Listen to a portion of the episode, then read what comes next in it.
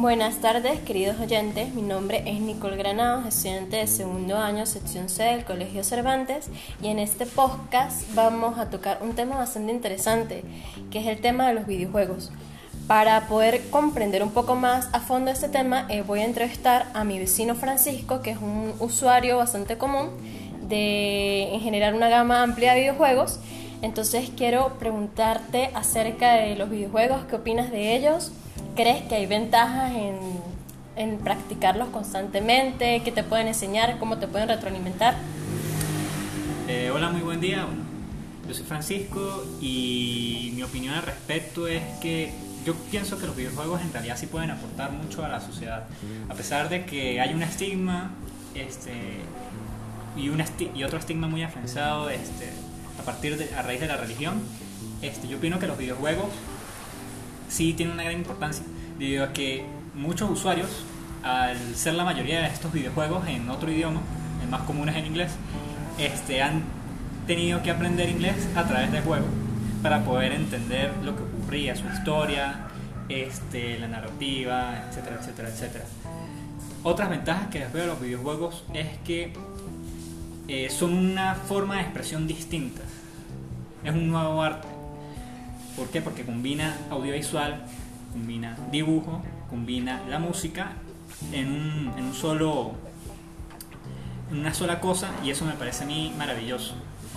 Este, entre otras cosas, como ventajas ya a nivel este, fisiológico, podríamos poner como, por ejemplo, que aumentan los reflejos, en, aumenta esas capacidades de reflejos, puede aumentar también lo que es el razonamiento lógico y a su vez el razonamiento abstracto.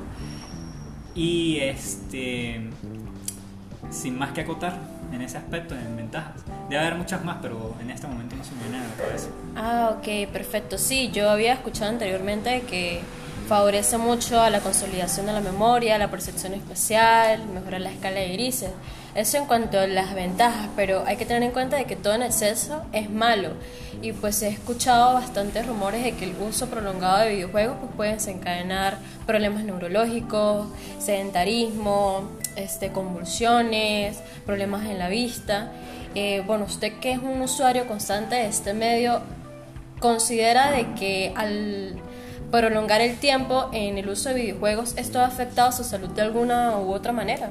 Por supuesto que sí, porque yo empecé a utilizar la computadora desde muy pequeño, parecer este, se me facilitó mucho a los cuatro años tomar la computadora y empezar a jugar videojuegos. Y este, a partir de eso, a los 8 o 9 años ya tenía que empezar a usar lentes porque mi visión empezó a deteriorar. Ya por si era un factor en mi familia, pero este sí todo en exceso es malo. También provoca sedentarismo, provoca enfermedades derivadas del sedentarismo, este, provoca convulsiones en algunas personas, claro, no en todas. Y yo pienso que para corregir estas cosas se debería haber una educación al respecto este, mediante los padres, que puedan poner límites a eso o enseñarle a su hijo cómo debe de jugar los videojuegos sanamente. Ok, yo pienso que todo en exceso es malo y considero, para concluir este podcast, que el uso de los videojuegos como arte es un entretenimiento más y además se puede apreciar eh, la labor que hacen los programadores, por así decirlo, y el trabajo que le invierten. Por otra parte, pues eh, debe tomarse medidas para regular el uso prolongado de los videojuegos, mantener ciertos límites y pues aprovechar lo que, los beneficios que esto nos trae. Muchísimas gracias por su atención. Nos vemos a la próxima.